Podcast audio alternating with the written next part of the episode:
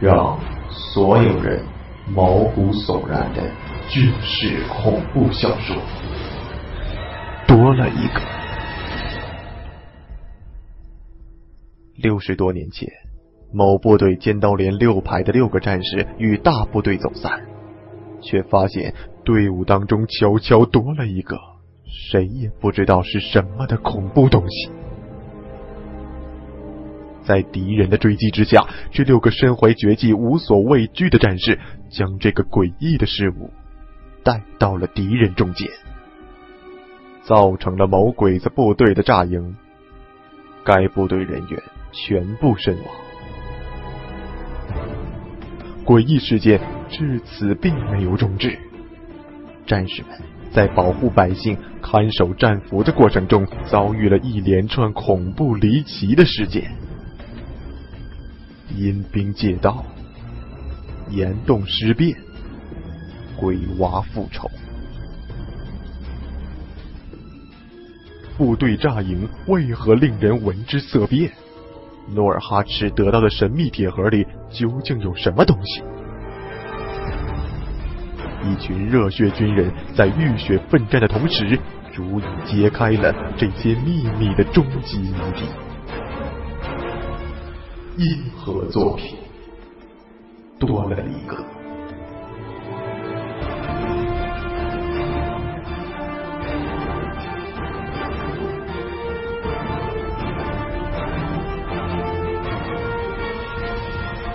在你我的身边，不知道什么时候就会多了一个。您现在听到的是《逆风草恐怖故事》。我们兄弟同时怒道：“那是什么人这么狠毒，做出这么丧心病狂的事儿？”老吴叹道：“唉，说起来丢人。我们兄弟被他害成这样，连对方长什么样子也没看到。”我惊道：“那那怎么可能啊？”老吴沉默了一会儿，说：“我知道这个说了也很难让人相信，不过还是听我说吧。皇姑坟里有宝物，传说当年努尔哈赤就是得到了这件宝物，才敢起兵和明朝夺天下的。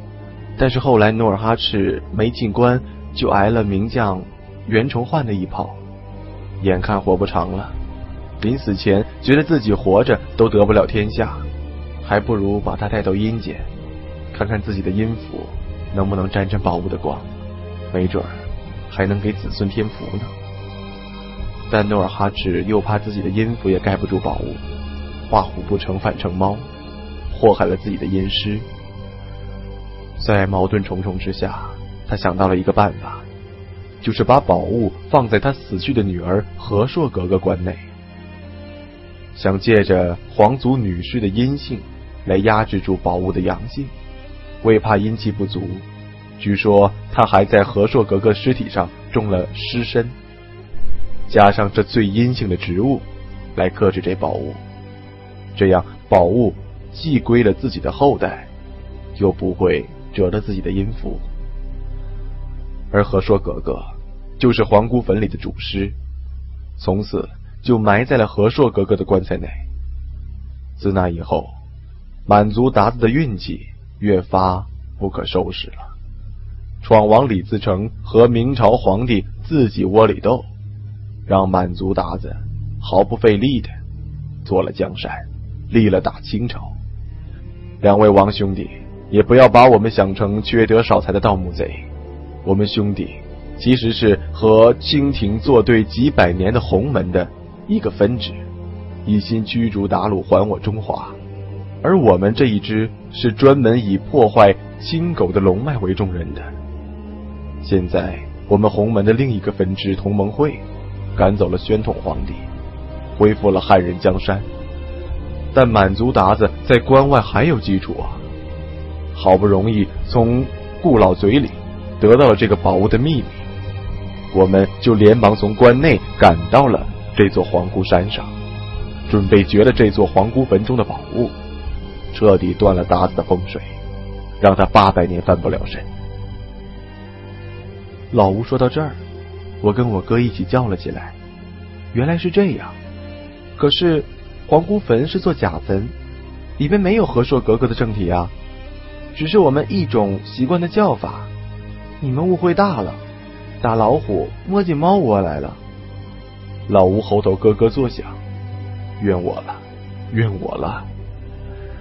我们上山后，因为和贵兄弟不熟，不敢坦言相告，也不敢询问，怕贵兄弟们。和我们不是一路人，漏了风声不好看。没想到就差这一句，伤了对方万恶的当。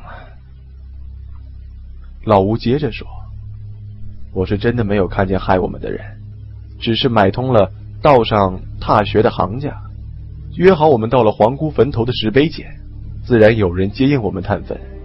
暗号就是三下击掌。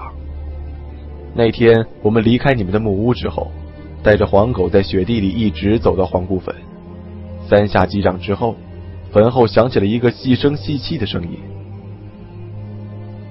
人都全了吗？”我们听声音知道一定是接头的人在后面，答应了一声，正要过去，那细声陡然提高：“别过来！我不喜欢见外人。要是你们谁看到我的脸，这笔交易就算结束了。”我们对望了一眼，心想这人怎么如此怪癖啊？不过有求于人也不好说什么。那人似乎看见了我们停住脚步，突然问：“这条狗从哪里来的？”自从坟后那人说话，大黄一直龇牙咧嘴的朝着坟低低的咆哮。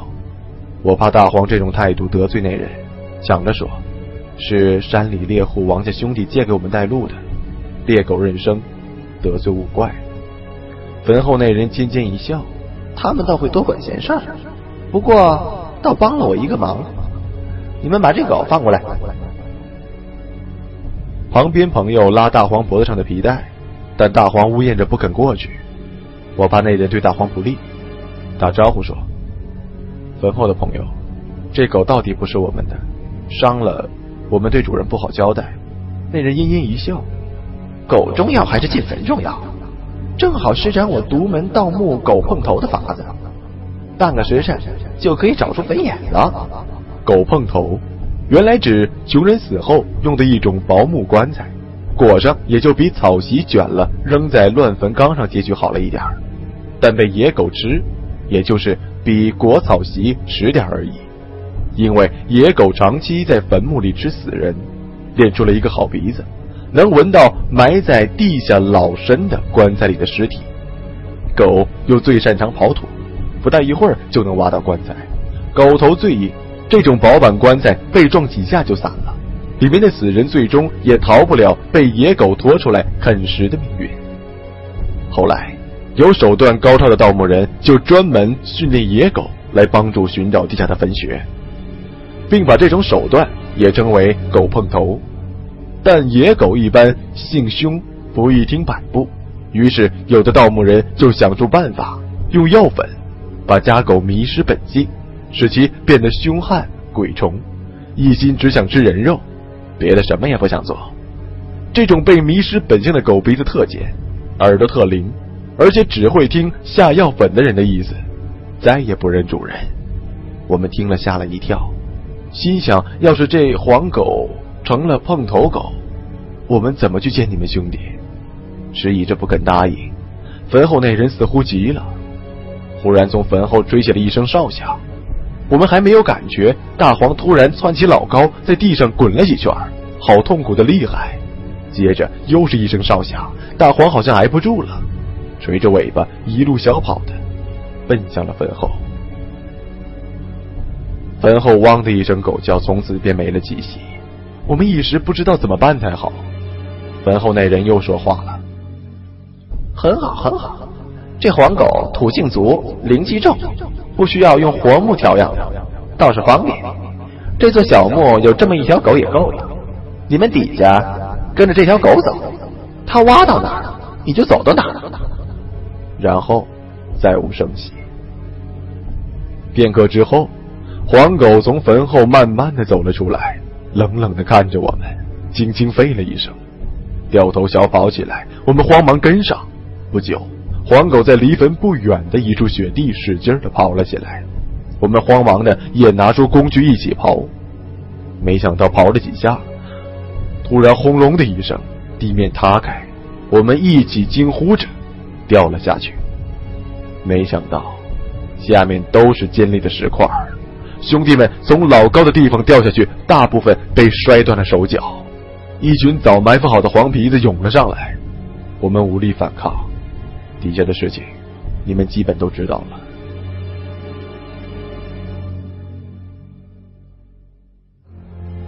在我晕过去的瞬间，就记得那只黄狗在坑上看着我们，张嘴狞笑了一下，跑开了。再醒来的时候。我们已经被咬断手脚，成了黄鼻子过冬的活口粮。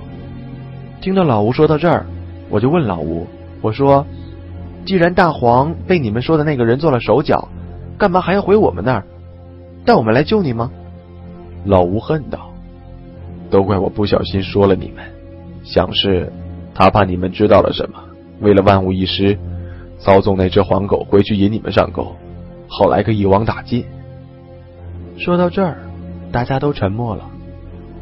忽然，几束微热的光斑从我们头上映了下来，落在漆黑的墓穴里。我们的精神同时一震，发现能隐约见物了。抬头看见，在石柱的上方是个圆形的石块，上面刻着一个兽头。兽头的七窍是有指尖粗的窟窿，里面插着透明的，不知道用什么材料做成的圆片。看来折腾了一夜，外面的天已经亮了。初升的阳光正从兽首七窍里映进来，越来越亮。老吴欢喜地说：“原来这个石柱是黄皮子用来吸食日月精华的地方。好，这下反而让我们沾光了。”我心里一动，不好！我哥跟老吴连忙问什么事情。我紧张地说：“那你们想，既然这黄皮子……”要到这石柱上才能够照到日月光，那他们一定有办法爬上来。如果他们爬上来，我哥连忙跪下身朝蘑菇顶下面看，叫道：“刚子，快，枪给我！狗日的黄皮子果然在耍花样。”我慌忙的把一支枪递给我哥，拿着另一支猎枪也探头朝蘑菇顶下看去。原来蘑菇顶遮住了下面的石柱，石柱上的黄皮子正分成几队，悄悄的。沿着石柱一个堆一个的往上爬，眼看着布满青苔的石柱已经堆起了几道笔直的金线。最接近蘑菇顶的金线上端的一只鬼头鬼脑的黄皮子，已经伸出爪子，就要翻上蘑菇顶了。我慌忙端枪要射，砰的一声，旁边一声枪。响，我哥已经开了枪，那只黄皮子被打得飞了起来，黄毛在空中散开了花。儿那条黄皮子堆成的金线立刻倒了下去，我就瞄准了另一条趴在石柱上金线最底下的一只黄皮子，一枪放去，立刻又一条金线倒了下去。我们兄弟二人跪在蘑菇顶的边缘，轮流放了一圈枪，石柱上的金线全部倒了下去，底下挤满了叽叽乱叫的黄皮子，碧绿的眼睛愤愤地盯着蘑菇顶上的我们。我哥擦了擦头上的汗水。这阳光来的真及时啊！要是晚一点等黄皮子爬上了顶，我们准备拖下去了。老吴愤愤地说：“这些黄皮子太奸猾了，没光的时候，他们闭上眼睛溜到石柱上，我们都盯着他们的眼睛看动向，居然一点都没有察觉他们快到石柱顶了。”我打了个寒战，突然想起来，连忙问我哥：“哥，我我们还有多少子弹啊？”我哥一掏口袋，不多不少，还有几十个。可看这底下，起码有几千只黄皮子吧？看来这逃不过这一劫了。我愣了一下，我这还有十几颗子弹，怎么算也不够用啊！我哥恨声说：“没想到，一辈子老虎豹子打的多了，最后死在几个小小的黄皮子手里。”刚子。记得最后两颗子弹留给自己，我这给你吴哥带一个，记着两颗啊。当心一颗是哑弹。我这儿还有几罐土雷，先送一罐给黄皮子们尝尝鲜。这种土雷是我们把炸药捣实了，用黄布裹好，装在铁罐里，连上引信，一般是用来埋在地下炸野猪的，威力还可以。我看我哥掏出一个要拉引信，连忙拦住：“嗯，可别，底下黄皮子分得这么开，你扔下去也轰不死几只，万一把石柱子砸倒了。”可算是把我们送到他们嘴边了。我哥抓抓头皮，那也是，算了，还是子弹来的干净。正要把土雷放回兜里去，老吴挣扎着说：“给我，都给我，把引信咬我嘴里。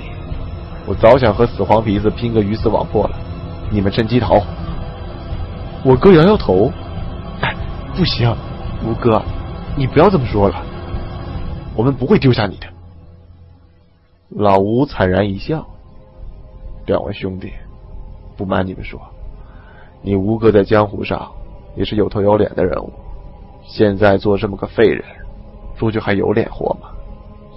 别说了，土雷都给我，你们看有没有办法把这些黄皮子聚过来？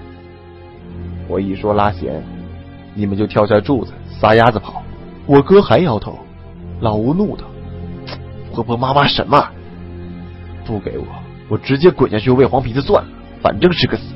做事要动，我哥慌忙把兜带放到老吴面前。别，吴哥，你要你就拿着，反正我兄弟是没办法把黄皮子聚起来。想逃那是说梦话了。不行，最后一颗子弹还是留给我，你自己拉引线吧。我趴在石顶边上，耳朵里听着他们说话。眼睛看着底下黄皮子的动静，底下的黄皮子轰轰的乱轰，有的黄皮子已经开始散了。忽然，远处传来一声长嗷，退后的黄皮子立刻又围了过来。我愤愤的骂道：“吃里扒外的东西！”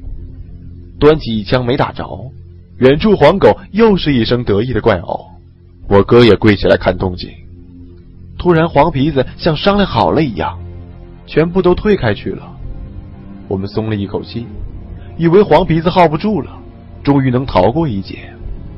忽然，所有的黄皮子都飞快的奔跑了起来，直奔石柱的边上。后面的踏在前面的，围着石柱一圈圈的，像蛇一样缠绕过来。眼见像一条黄蛇不停的蜿蜒，迅速的把石柱从底到上掩得密密实实的，一圈圈的缠了上来。我跟我哥慌忙放枪，但黄皮子就跟疯了一样，一枪下去，金圈塌了一段。后面飞奔的黄皮子立刻又跟了上来，把金圈再次缠了起来。看着离石顶越来越近，我们都可以看到金圈最上面的黄皮子的胡须了，哪里还顾得上把什么最后一颗子弹留给自己？慌忙之下，不停的放枪，子弹打的金光的响起来，没留子弹。眼看着层层黄皮子缠着的石柱已经在蘑菇的边上露出头来了，一只只翻上来，我们疯狂的踩，疯狂的用枪托击打，但身上不一会儿就爬满了黄皮子，慌张下都感觉不到身上的疼痛了，把枪都丢了，拼命的想把身上的黄皮子拉下来，但哪里拉得干净啊？突然听见老吴大声叫：“跳！”我来不及细想，拉着我哥就跳下石柱，半空中。身后一声巨响，感觉后面有一阵飓风刮来，刮得我不住的迅速向前飞去，然后失去了知觉。我醒来的时候，觉得头晕乎乎的，但身上都不怎么疼。后面的墓道已经塌了，我哥在我前面的地方躺着不动，看来是土雷的爆炸力正好。送我们过了下坡的弯道口，我一摸身下，一手血肉模糊，以为肠子被撞了出来，连忙低头一看，小声侥幸，原来跳下石柱前，那群爬满了我和我哥身上的黄皮子都帮我们挡了灾，形成了一层厚厚的肉垫儿。我们先是撞在了石壁，然后落在墓道上，把身上的黄皮子压成了肉泥。我们自己反而一点事儿都没有。前面的我哥哼了一声，甩甩头坐了起来。看来我猜的一点都没错。前面的墓道也有石块被震落了下来，墓道变得窄了许多。好在没被堵上，前头有光亮。我跟我哥慢慢爬起来，终于来到了坑口下。能站立的时候，才搬起墓道里的石头，一块块的堆高，终于爬出了黄骨坟。外面近晌午了，阳光明媚，照着树枝上的雪，滴答滴答的淌水，是个大晴天。洞口出口处有一截绳子，看来有人在我们面前逃了出去。我和我哥当时就奇怪，难道昨天夜里黄姑坟里除了我们跟老吴之外，还有第四个活人吗？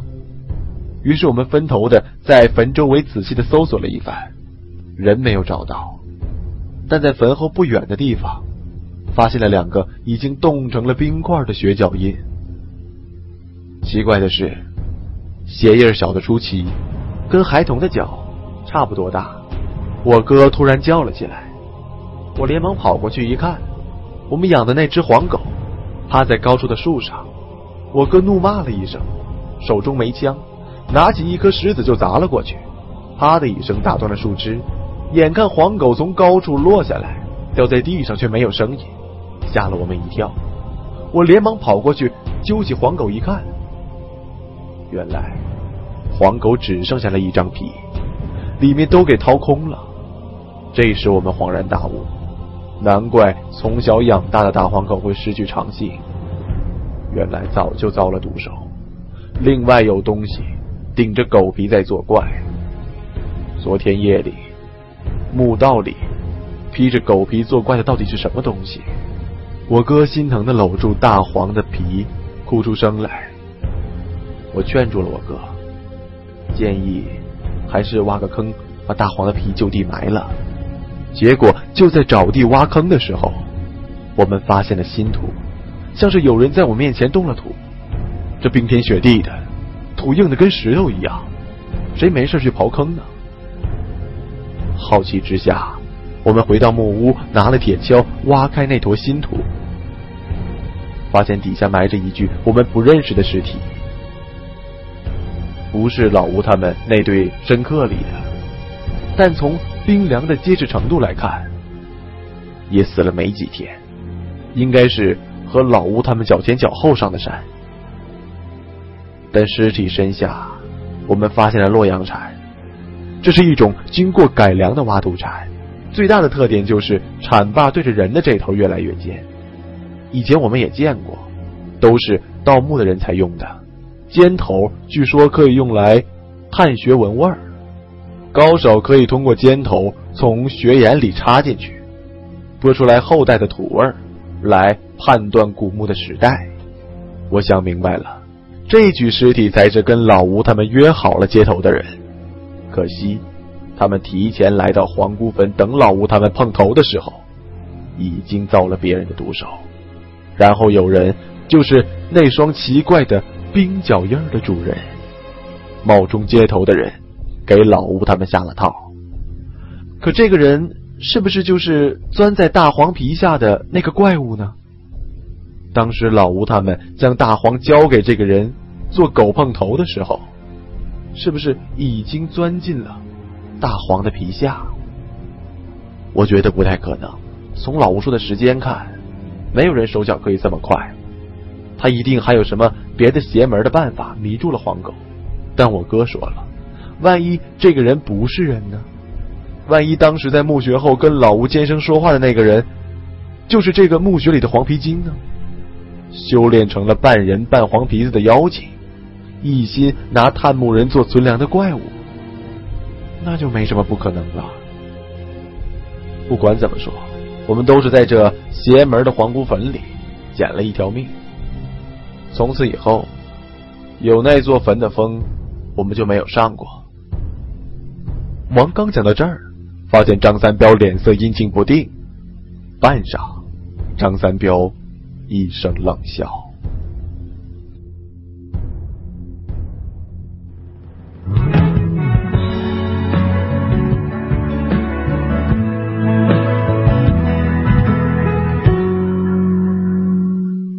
OK，那么刚才大家听到的呢，就是《逆风草恐怖故事之多了一个》的第二十集。那么由于我上一周没有更新嘛，所以说这一集这一周的时候给大家补上上一周的一集。那么一会儿大家听到呢，就将是《逆风草恐怖故事》的第二十一集。同时呢，也希望大家呢能够呃这个喜欢《逆风草恐怖故事》的朋友呢，能够加入到《逆风草恐怖故事》的 QQ 群落当中来。我们的 QQ 群落的号码呢是四二九一零零二四二九一零零二。那么希望大家能够这个加入到这个群当中，跟我们一起来讨论有关于呃恐怖故事的事情，然后呢有关于自己身边的一些灵异事件的一些事情。OK，那么现在呢听一首歌吧。那一首歌之后呢，我们接着来听第二十一集，对不对？那么这个选一首什么歌呢？那这首歌叫做《妈妈好的真好的》。这一周的时候应该是到儿童节了，对不对？那不管你现在的这个年龄是多少，那么这首歌呢，希望能够带回你到童年的那个记忆当中去。OK，王小凯的《妈妈好》。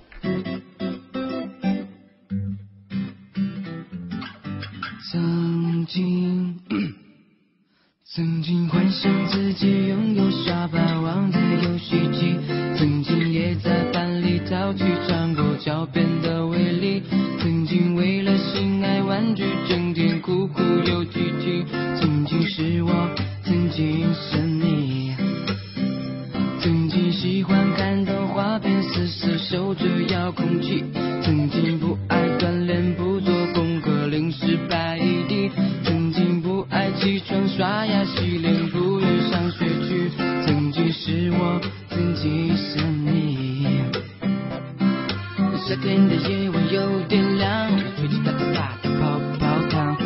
不小心被吹到天上。哦绕啊绕，绕啊绕，古代有个人叫司马光，只是他的人品还算善良，奋不顾身拿起石头砸缸，哦噼里哐哐噼里哐，世上只有